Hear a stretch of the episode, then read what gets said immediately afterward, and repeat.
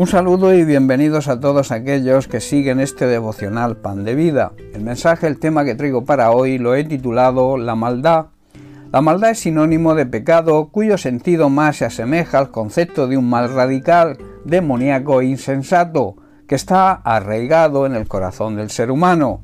Describe también la corrupción general extendida a todo el género humano, en medio de la cual hay excepciones notables, por ejemplo, Noé y su familia durante la época del diluvio fueron los únicos que se salvaron. En Génesis capítulo 6 versículo 5 leemos, y vio el Señor que la maldad de los hombres era mucha en la tierra, y que todo designio de los pensamientos del corazón de ellos era de continuo solamente el mal. Y en el versículo 11, 8 perdón, dice, pero Noé halló gracia ante los ojos del Señor. Y en Mateo capítulo 7, versículos 21 al 23, Jesús nos declara lo siguiente, no todo el que me dice Señor, Señor, entrará en el reino de los cielos, sino el que hace la voluntad de mi Padre que está en los cielos. Muchos me dirán en aquel día, Señor, Señor, ¿no profetizamos en tu nombre? Y en tu nombre echamos fuera demonios, y en tu nombre hicimos muchos milagros. Y entonces, dice Jesús, les declararé, nunca os conocí, apartaos de mí, hacedores de maldad. También maldad designa la perversidad especial de toda una nación cuando no actúa de la forma ética y moral necesaria. Una acción individual moralmente repugnante como la sodomía, las prácticas homosexuales, también son maldad. El incesto, que son relaciones carnales con miembros de nuestra familia, también es, un, es una gran maldad, un gran pecado.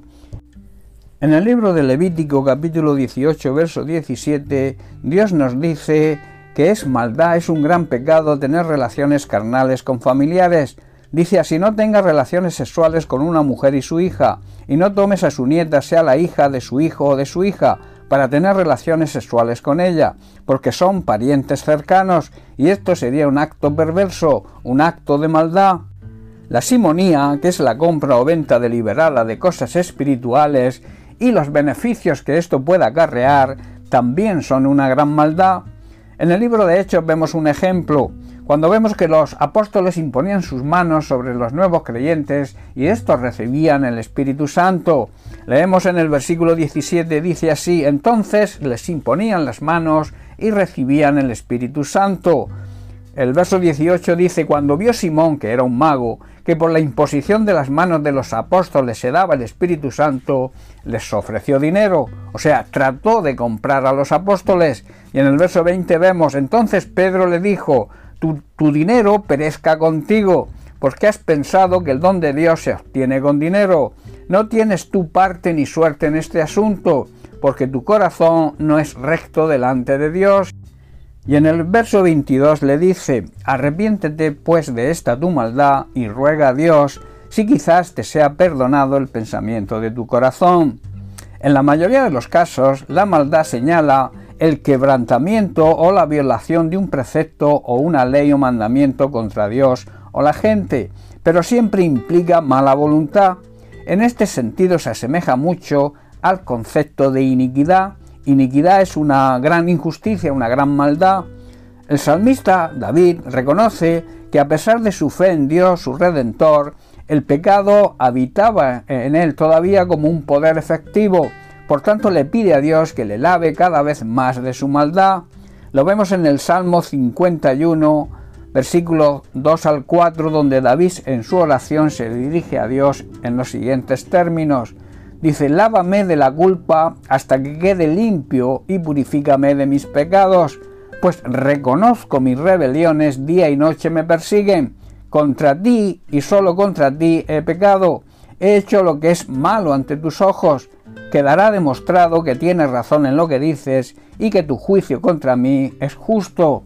Reconoce su culpa y lo que merece. Y en el Salmo 32.5 recuerda que Dios le ha perdonado en el pasado Dice, mi pecado te, declaré y no encubrí mi iniquidad. Dije, confesaré mis transgresiones al Señor y tú perdonaste la maldad de mi pecado. Cuando confesamos, cuando reconocemos, cuando no intentamos ocultar ni justificar nuestros pecados ante Dios, Él nos perdona toda culpa y todo pecado desaparece. Pablo también señala como huestes espirituales de maldad a los poderes espirituales que se oponen maliciosamente a Dios y al Evangelio de su amor hacia la humanidad, demostrado en Cristo Jesús. Así lo afirma Pablo en la carta a los Efesios capítulo 6 versículo 12. Dice así, pues no luchamos contra enemigos de carne y hueso, sino contra gobernantes malignos y autoridades del mundo invisible, contra fuerzas poderosas de este mundo tenebroso y contra espíritus malignos de los lugares celestiales. Y también exhorta a los corintios, y esto es de aplicación para nosotros hoy, a dejar atrás la maldad y a recibir y celebrar el amor de Cristo. Lo vemos en, en, su primera carta a los Corintios capítulo 5 versículo 8, donde lo explica de la siguiente manera. Así que celebremos la fiesta, no con la vieja levadura ni con la levadura de malicia y de maldad. La vieja levadura representa la maldad y la malicia en los seres humanos, sino con panes sin levadura, de sinceridad y de verdad. Bien, pues hasta aquí el mensaje de hoy. Que Dios te bendiga. Un abrazo.